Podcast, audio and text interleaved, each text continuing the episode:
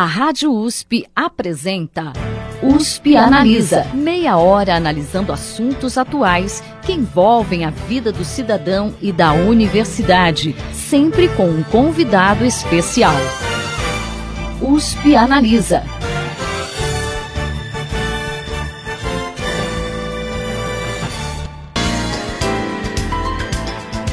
Bom dia, ouvintes da Rádio USP Ribeirão. O programa USP Analisa de hoje recebe o professor Norberto Peporini Lopes, da Faculdade de Ciências Farmacêuticas da USP de Ribeirão Preto. Ele vai falar de um assunto bem curioso: a riqueza das plantas brasileiras no tratamento de doenças e a dificuldade para a fabricação de remédios. O professor Peporini é integrante do Núcleo de Pesquisa em Produtos Naturais e Sintéticos da Sociedade Brasileira para o Progresso da Ciência, o SBPC, e também da Sociedade Brasileira de Química.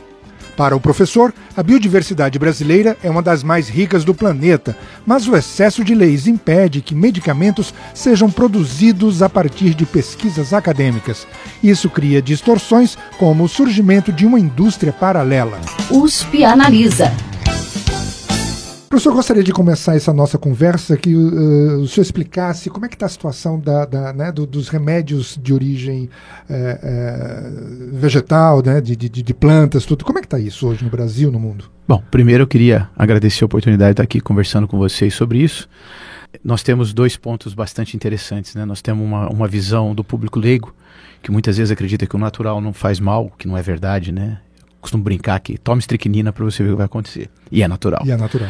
Partindo desse conceito até de substâncias tóxicas, se a gente for pensar, todos as, quase todas as substâncias utilizadas em quimioterapia são, por sua vez, espera-se que tenham alguma atividade tóxica sobre células diferenciadas. E hoje, se nós formos olhar só o mercado de quimioterápicos que nós temos, a, a grande maioria das moléculas ou é um produto natural direto ou é um produto sintético inspirado em um produto natural.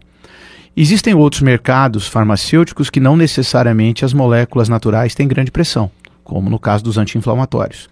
Mas, de maneira geral, um número aí que oscila dependendo da, da abordagem que o pesquisador coloca, é que cerca de metade do que nós temos aí espalhado pelo mundo em termos de medicamentos, né, não estou dizendo fitoterápicos, estou dizendo medicamento na caixinha, aquele que tem um princípio ativo, ele é ou de origem natural ou inspirado em produtos naturais. Existem algumas pessoas um pouco mais otimistas que colocam esse número um pouco mais para cima, existem pessoas que contrapõem e colocam esse número um pouco mais para baixo, mas de maneira geral ele está ali em torno de né, cerca da metade do que nós temos. E eles são de diferentes origens. Então, nós podemos ter medicamentos que vêm do, do, do, do reino vegetal, né, as plantas, isso é o mais popular o que a grande maioria das pessoas é o fitoterápico, né? As, as pessoas conhecem o fitoterápico. E nós temos até a tradição de conhecer o chazinho da vovó, né? No Brasil é muito comum ter isso. Então são preparações, né? Ou seja, infusa, a pessoa ferve, faz um chá, alguma coisa assim, para tentar ser paliativo para algum problema.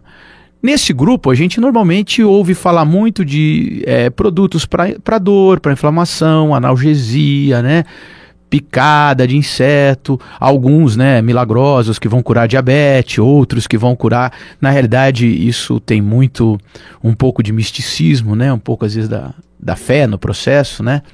Mas é, ataca mais esse grupo. Depois nós temos alguns medicamentos que vêm de origem vegetal, inspirado em produto natural, né? Alguns desses controladores do, do colesterol têm origem, né? Em, em cultivares vegetais, né, mesmo tendo sido produzidos por associação com microorganismo. Depois nós temos todos os microorganismos e os microorganismos e os organismos marinhos. Da onde a, a, competição no ambiente, ou seja, a maneira com que os animais interagem, eu brinco muito, né? Um coral não tem perna para sair correndo, então ele, óbvio, do mesmo jeito a planta, mas do coral no meio marinho, essa, essa briga entre as espécies para se manter é muito mais química. Uhum. Né? Então eles usam, fazendo uma brincadeira aqui, armas químicas um contra os outros. Sim. E muito desse conhecimento, desse, desse potencial, a gente usa na, na medicação. Que tipo de doença se vale mais da medicina natural para o tratamento? É, como, como formulação caseira são as plantas, sem dúvida alguma. Uh, como investimento hoje pesado pela indústria farmacêutica multinacional, com Blockbuster aí, tentando chegar em, em grandes vendas, nós temos muito a questão dos organismos marinhos e dos micro-organismos. né? Talvez ali você tenha grandes potenciais. Haja visto que o, a, a, FAPESP teve um, um, projeto recomendado com o NIH, né, com Harvard nos Estados Unidos como referência aqui no campus de Ribeirão Preto nós temos a professora Mônica, aonde tem uma grande perspectiva do estudo de microorganismos, ou seja, se acredita muito nesse potencial. No Brasil, tradicionalmente, a nossa escola ela é mais é, embasada no estudo de química de plantas, ou seja, Até da farmacognosia. A gente tem uma tradição aqui daquele que o senhor falou do chazinho da vovó, né? Mas da medicina caseira, aquela que usa casca de plantas, que usa. A gente vai nos mercados, a gente vê muito isso, né? Uh, uh, a, a, a, ciência está se debruçando há muito tempo sobre, sobre, sobre há esse assunto. Há muito tempo. A química de produtos naturais em plantas no Brasil, ela, ela teve talvez uma influência de uma escola forte nessa linha que tentava inicialmente entender ecologia, né? E tivemos gran grandes nomes aí como o professor Otto Richard Gottlieb, o professor ainda vivo Ben Gilbert, que está no Rio de Janeiro, o professor Walter Morse, né? E vários outros que eu só for começar a falar que eu posso esquecer alguém e, e ser injusto, mas que tinham esse viés, essa busca em cima dos vegetais. Além do que a nossa cultura está enraizada nisso, né? É, é muito bonito você ir no mercado, tipo, ver o peso em Belém uhum. e acompanhar todos aqueles ervírios. Então, é, o Brasil faz isso há muito tempo e faz bem, por incrível que pareça, a, a fitoquímica brasileira, ou seja, a, a, área da ciência que estuda a química das plantas, por isso fitoquímica, ela é muito reconhecida fora do Brasil. Então nós temos nos debruçado muito sobre essa pesquisa. O Brasil hoje tem uma quantidade muito grande de resultado científico nessa linha. O que acontece é que isso não se traduziu em produtos. Se nós formos olhar hoje o que as empresas vendem de produtos naturais, e agora eu estou falando das formulações contendo extratos ou frações de plantas, né? A grande totalidade do mercado, mais de 99%, são de plantas não nativas do Brasil. Então, era isso que eu queria perguntar. Como que é a, bio, a biodiversidade brasileira nesse quesito em relação a outros países do mundo no cenário internacional? Com relação à biodiversidade, a nossa biodiversidade seguramente é uma das maiores do mundo, tá? É bastante engraçado até porque se, se fala muito da Amazônia, mas a Amazônia é uma biodiversidade que não é necessariamente do Brasil. Né? Nós temos alguns biomas, nós temos cerrado. Né? O cerrado está sendo destruído, completamente destruído, né? e ele é tipicamente brasileiro. Né? Então nós temos do Cerrado, nós temos a Mata Atlântica, nós temos a Amazônia, nós temos a Caatinga, né? que por ser um ambiente árido, tem uma, um, um grande potencial para estudo e para descoberta de novas substâncias, mas o que acontece é que nós não conseguimos traduzir ainda a nossa pesquisa em produtos. E por incrível que pareça, isso não é um problema da universidade. Isso é um problema, na minha opinião, né? Lógico que existem pessoas que vão contrapor esse ponto, mas é um problema de legislação no Brasil. Ou seja, nós demoramos um pouco a nossa universidade, ela por um bom tempo, ela seguiu uma, um modelo de escola francesa, ou seja, conhecimento pelo conhecimento, e está perfeito, nós crescemos assim. E em determinado momento nós percebemos que nós poderíamos fazer inovação. E a USP tem feito isso muito bem, o escritório de inovação em São Paulo tem trabalhado isso muito bem, aqui em Ribeirão Preto a Flávia tem feito isso de forma maravilhosa. Nós tivemos a criação da Supera aqui em Ribeirão, que ganhou recentemente como melhor incubadora. Ou seja, existe um ambiente Existem os pesquisadores e existe a biodiversidade. O que não existe? A Facilidade. A integração a gente até num determinado momento conseguiu Sim. colocar. Hoje o grande problema é o acesso à biodiversidade brasileira. A legislação. A legislação. Uhum. Tá? Por quê? Porque é, o professor Otto, por exemplo, que foi um dos, um dos maiores pensadores na área de produtos naturais do Brasil, ele dizia o seguinte: você não pode querer usar a natureza sem entendê-la. Ou seja, é necessário primeiro estudar. Para estudar, você tem que ter acesso. E depois nós podemos entrar mais a fundo nesse, nesse tópico, mas por um bom tempo o que está se discutindo no Brasil é fazer um contrato de repartição de benefício antes do estudo. Então, ou seja, como eu posso dividir alguma coisa se eu não sei se isso vai ser um produto? Então okay. isso é uma coisa que a gente deve aprofundar mais para frente, que eu acredito que é um tópico interessante. Daqui a pouco a gente volta para falar sobre isso, vamos fazer um breve intervalo.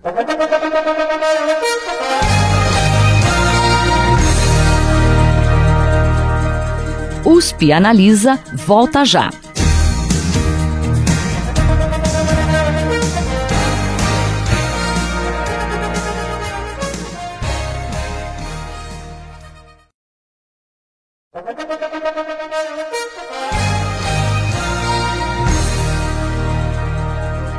USP Analisa está de volta.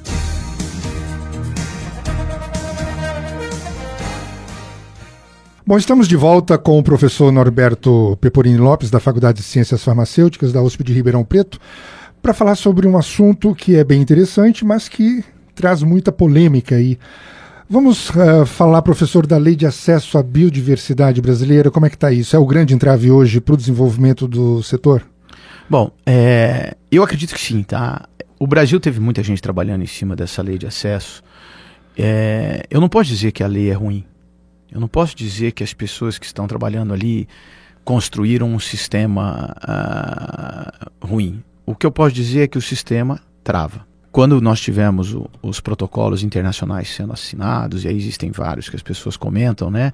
Quando nós tivemos a Rio Mais 20 aqui no Brasil, que se discutiu isso de novo, o que nós temos é que a nossa lei de biodiversidade, ela, ela se preocupa muito com a proteção do conhecimento popular. O que eu também entendo, e acho que a grande maioria da comunidade científica do Brasil entende ser justo. Mas a questão é, quem detém? Por exemplo, se a gente for falar num produto de uma tribo que está na Amazônia, qual tribo detém esse conhecimento? A primeira tribo que eu encontrei ou todas as tribos? Ou se a gente pensar que a Amazônia chegou a ter um milhão de índios, né? Que depois foram se dividindo. Qual dessas etnias é que foi a responsável? Então, o que acontece é que a lei te obriga a você repartir o benefício com quem detém o conhecimento. Só que o problema é que o cientista, no, no primeiro pé da escada, ou seja, quem vai estudar, começar a fazer um estudo, ele não sabe. Na realidade, ele não sabe. E as grandes enfermidades que realmente vão dar valor agregado hoje em dia, como câncer, Alzheimer, o índio não tratava isso. Né? Ou pelo menos se tratava, não tinha um conhecimento direto. Então esses, essas atividades, elas são encontradas normalmente hoje por screenings ou estudos aleatórios, que não dependem do conhecimento de alguém. Mas eu, eu, sou completamente a favor. Eu acho que se o Brasil tivesse criado uma lei, e eu sei que não pode, hoje em dia, já me explicaram isso juridicamente, mas que para cada produto que fosse desenvolvido no Brasil a partir da biodiversidade, você tivesse um imposto específico para isso, para remunerar esses povos, olha, não teria nenhum problema. Ou que metade ou 20% de uma patente que fosse desenvolvida, os direitos de royalties, fossem necessariamente. É, eu, eu não veria problema disso. O que eu vejo é que as pessoas não sabem como fazê-lo. Né? Então as pessoas não conseguem fazer. E aí nós chegamos num ponto interessante, porque em determinado momento nós nos deparávamos com a questão de fazer um, uma repartição de benefício antes do estudo, se ele envolvesse, por exemplo, bioprospecção. Bom, mas se eu ainda não estudei, como eu vou saber qual é o produto que eu vou chegar? Como eu vou fazer um cálculo de valor? Né? Nós temos aí algumas substâncias que foram desenvolvidas para problemas de queda de cabelo e que no final serviram para outras funções que, que agradam muito a, a, população masculina, né? Não quero fazer propaganda de nenhum medicamento, mas na realidade a pesquisa deu um tiro é, numa árvore e acertou o pardal, né? Ou seja, a pesquisa é assim. Você uhum, às vezes uhum. se propõe aí para um caminho, você vai chegar em outro, né? E às vezes aquele caminho que você vislumbrava um potencial não é. Né? Ou não é economicamente viável. Então, como repartir o que não existe ainda? Né? É você colocar quem veio primeiro, o ovo ou a galinha. Sim, então, sim. esse problema travou muito. Houve uma, um, por muito tempo, as sociedades científicas do Brasil se rebelaram, né? encabeçadas pela Sociedade Brasileira do Progresso da Ciência, mais várias, a de farmacologia, a de química, a de farmácia. E nós conseguimos que, né, junto com o CNPq, que levantou essa bandeira, com que as autorizações de pesquisa na fase inicial ficassem dentro do Ministério da Ciência e Tecnologia ligadas ao CNPq. Isso fez com que nós tivéssemos um avanço na história recente muito grande. Ou seja, começamos a, a, a avançar mais e já como todo mundo agora teria que pedir esses protocolos, começou a ensinar e, ser, e, e foi até educativa para alguns docentes o fato de entender que existia a diferença entre pesquisa aplicada, inovação e pesquisa básica. E começou até a estimular algumas pessoas a pensarem um pouco mais de inovação. Porque a gente confunde no Brasil descoberta com inovação. Uhum. Descobrir uma atividade biológica não é descobrir um medicamento. Então isso é um grande problema, porque muitas vezes a mídia divulga, olha, o professor fulano de tal, de determinado lugar, descobriu uma molécula que tem ação contra a célula do câncer. E aí todo mundo, ah, um anticâncer. Não, muito longe disso. Todo dia se encontra uma molécula com uma ação farmacológica. A questão é, essa molécula será um medicamento? Dali para frente tem um trabalho muito longo e que vai gastar no mínimo 10 anos. Na melhor das hipóteses, com muito recurso. Mas isso é um entrave. É um entrave completo. Então o que acontece é que ao mesmo tempo que nós podemos ser românticos, de dizer, olha, essa legislação pode ser muito bonita, ela atende os protocolos internacionais, ela protege o Brasil contra a biopirataria, ao mesmo tempo ela vai tornando muito difícil que o pesquisador nacional se dedique a estudar, porque as universidades fora do Brasil, o pesquisador dá aula e faz pesquisa. No Brasil, o pesquisador faz pesquisa, cultura, extensão e administração. né? Então, ou seja, o, o docente ele acaba sendo envolvido num processo que ele não consegue escapar tão fácil. E aí, de repente, ele tem que falar com o advogado, ele tem que fazer um contrato, ele, ele não está preparado para isso. Uhum, uhum. Então, o que acontece? Isso trava. Um segundo ponto interessante, por exemplo, eu há mais ou menos 10 anos acompanho todo o sistema aqui de inovação em Ribeirão Preto. Tive o prazer, junto com o Gessiane e outros colegas, de participar desde a criação do parque, o nascimento da Supera, né, ver o Du, o Saulo, os meninos lá trabalhando, levantando aquilo com tanto tanta vontade amor. E aí você vê uma estrutura dessa nasce, uma estrutura dessa cresce, e aí você tem um potencial da biodiversidade aqui para ser executado, mas você tem um entrave, ou seja, nasceram algumas spin-offs com isso. Mas eu já escutei nesses fóruns de negócio várias vezes é, as grandes empresas nacionais, né, terem alguns interlocutores que comentam: não sei se temos mais interesses em trabalhar com planta da biodiversidade brasileira. Quer dizer, pelo que você está me contando, eu posso deduzir, talvez o senhor me corrija se eu estiver errado, que, que a, a, pesquisa, a ciência vai até determinado ponto com a planta brasileira, mas a, a industrialização do medicamento, a partir daquele momento, pode vir a ser feita com a planta importada porque não se pode usar brasileira. Mas seria sem, isso. Mas sem dúvida, porque na realidade existe um, um mito que as plantas vão ficar produzindo substâncias novas. O, o que a gente chama quimicamente de esqueleto o número de esqueletos básicos, né, ou seja, a primeira, o molde, molde da casinha. Depois se você vai pintar de amarelo ou não, se você vai pôr telha eternite, telha de cimento ou telha de barro é outra coisa. Uhum. A estrutura, o arcabouço, né? Nós já mais ou menos esgotamos. A possibilidade de grandes novos esqueletos, ela está cada vez menor. Por quê? Porque foi a primeira das ciências naturais que cresceu, foi a de planta, química de planta. Então o que acontece é que nós vamos encontrar análogos ou nós vamos revisitar moléculas. Então, por exemplo, eu vou te dar um exemplo clássico. A arnica aqui no sul de Minas, né? A arnica aqui no sul de Minas, ela tem duas substâncias que têm atividade inflamatória. Que essas mesmas duas substâncias estão em pelo menos mais 10 plantas da medicina tradicional chinesa. Quer dizer, você faz a pesquisa aqui com a Arnica do sul de Minas, é. quando você for produzir, é, é, colocar no mercado o medicamento, você não vai, vai conseguir. Você não vai conseguir, você não vai conseguir, porque você vai ter tanta dificuldade que eu imagino que você, o, o industrial, ou pelo menos o pequeno industrial, vai perder o interesse. E você tem várias empresas que te vendem plantas extremamente baratas, pulverizadas já, da China, e você importa. Ou seja, na minha opinião, o que, que você faz? Você mata a cadeia produtiva do Brasil. Tá? Mas okay. isso depois é um outro assunto. É, daqui a pouco a gente volta. Vamos fazer um breve intervalo.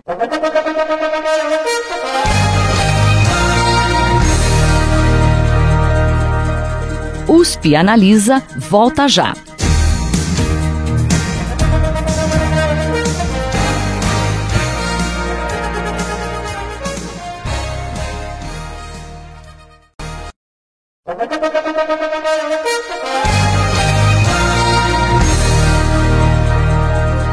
USP Analisa está de volta.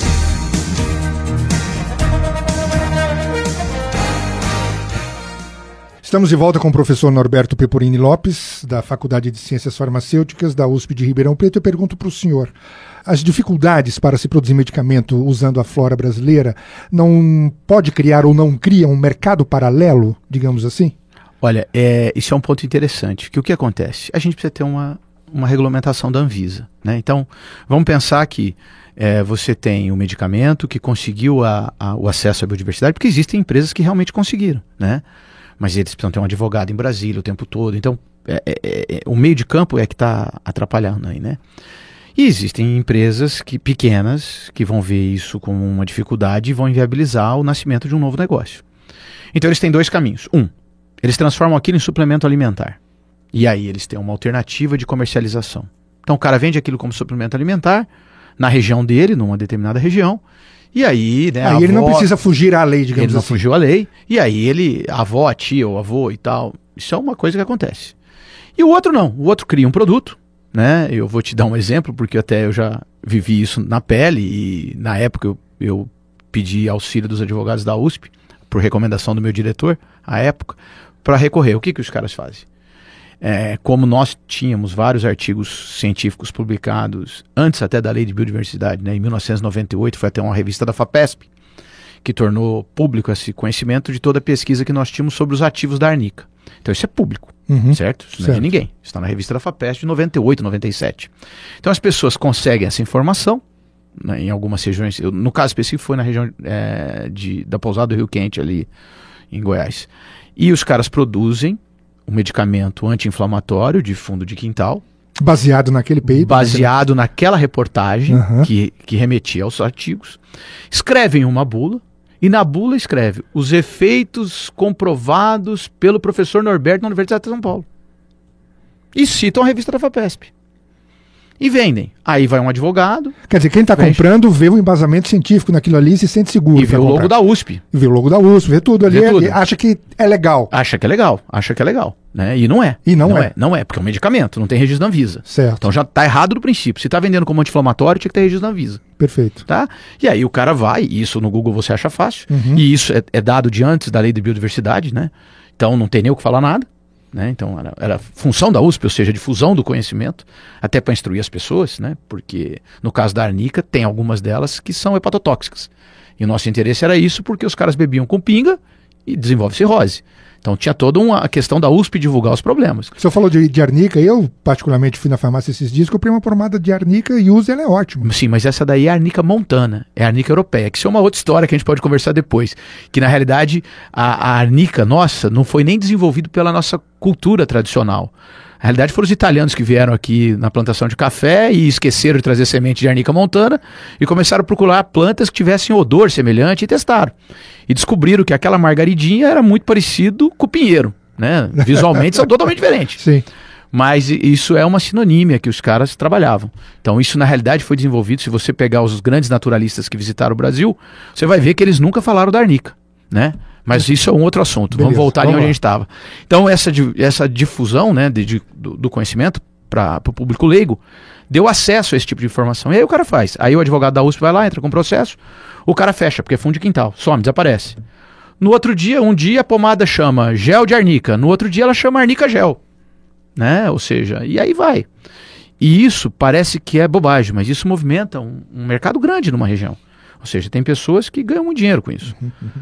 E estamos aí, estamos expostos a isso. Como né? reverter essa situação? Quer dizer, como colocar as coisas nos, nos eixos? Eu acho o seguinte, não sou eu que falo porque eu não sou jurista, eu não entendo nada disso. Não, mas, até como pesquisador, é, como né? pesquisador, como, como... não, mas eu, eu vou usar é. uma coisa que eu ouvi recente. O Brasil, ele tem muita lei. Então, às vezes, a gente fica um pouco travado. Eu acredito que se, é, se a gente voltar um pouco para trás, a coisa de um ano atrás, aonde a parte de ciência e tecnologia quem decidia era o Ministério da Ciência e Tecnologia. E depois, num segundo momento, quando você tivesse é, realmente um, uma, um potencial inovativo, ou seja, não a descoberta, porque o que acontece é que as pessoas no Brasil confundem descoberta e inovação, como eu falei antes, não são sinônimos, são muito diferentes. Então, se o cara está descobrindo um anticâncer, deixa ele descobrir, ele vai descobrir 10, 20, 30, 40, ele vai fazer uma excelente carreira científica, mas daquilo, se bobear, no máximo um vai ter um potencial inovativo. E aí, se você tem o treinamento dessas pessoas para poder reconhecer o que tem um potencial inovativo, o estímulo dos parques tecnológicos, incubadoras que nós já temos na universidade funcionando muito bem, não estou dizendo só da USP, nós pegamos ali em Minas, a Biominas, é maravilhosa, né? E tem outras, a Unicamp, não vou nem comentar uhum. todas elas aqui. E aí você dá um passo seguinte, aí sim, você ir no, no, no Conselho Nacional de Patrimônio Genético e discutir uma repartição de benefício, seja ela com com um índio ou não, ou com uma comunidade, ou com a União, não sei. Eu tenho um amigo que ele me mostrou um, uma resposta que ele recebeu uma vez que foi fantástica. Ele estava trabalhando com alga para cosmeto tentando atender uma, uma interação com uma indústria famosa de cosmético brasileira. E ele recebeu um parecer aonde o técnico, que devia ser um menino jovem, recém-contratado, eu não estou dizendo que as pessoas são de má fé, eu estou dizendo que a gente precisa ser coerente, pensar o processo realmente, de forma mais ampla. E ele foi recomendado, então, como o produto é do mar e não tem nenhuma comunidade subaquática de humanos, que o contrato de repartição de benefícios fosse feito com a Marinha. Então, ou seja, isso é uma distorção de. Por quê? Porque a gente não está tão preparado para discutir isso. Uhum. Você tem correntes filosóficas discutindo um problema que, na realidade, é jurídico. Então, nós temos que repensar e talvez voltar um pouquinho para trás. Porque estava andando muito bem. De repente, é, nós tivemos recentemente, na, na saída do, do presidente anterior, uma assinatura de uma medida provisória que reverteu isso. Né? E eu imagino que o presidente atual deve estar com tanto problema que ele não parou para pensar sobre isso e acho que não deve estar tendo tempo com o problema econômico que nós estamos vivendo. Mas é necessário que a Sociedade Brasileira do Progresso da Ciência consiga ter um pouco mais de ingerência no processo, ou interferir no processo, desculpe, né? Usei o termo equivocado, e que a gente possa trazer a parte de pesquisa para o Ministério da Ciência e Tecnologia, quando tiver um potencial de inovação, aí sim um estudo junto com o meio ambiente. Óbvio, o, o CNPq exigia você pedir a, a, a licença de coleta para o IBAMA. Aí está correto. Essa não é o conselho do patrimônio genético, né? E aí você fazer uma tríade e fazer um estudo e aí viabilizar um produto. Porque aí quando Entendeu? Você para toda uma cadeia para falar, agora nós vamos pedir. Se para cada pesquisa, para cada aluno de iniciação científica, cada um de mestrado, eu tiver que fazer isso, depois pensar num retrato, você inviabiliza. Com certeza. Né? Com certeza. Eu queria, eu queria, a gente está chegando no final do programa. Você tem ideia de quantas patentes deixam de ser registradas em função disso? Não, não sei falar. O que eu sei dizer é que assim, o Brasil demorou para aprender a fazer isso. Nós capacitamos as pessoas, nós criamos as estruturas dentro da universidade, nós estávamos quase atendendo um anseio da, da sociedade, porque a sociedade paga por isso. Claro.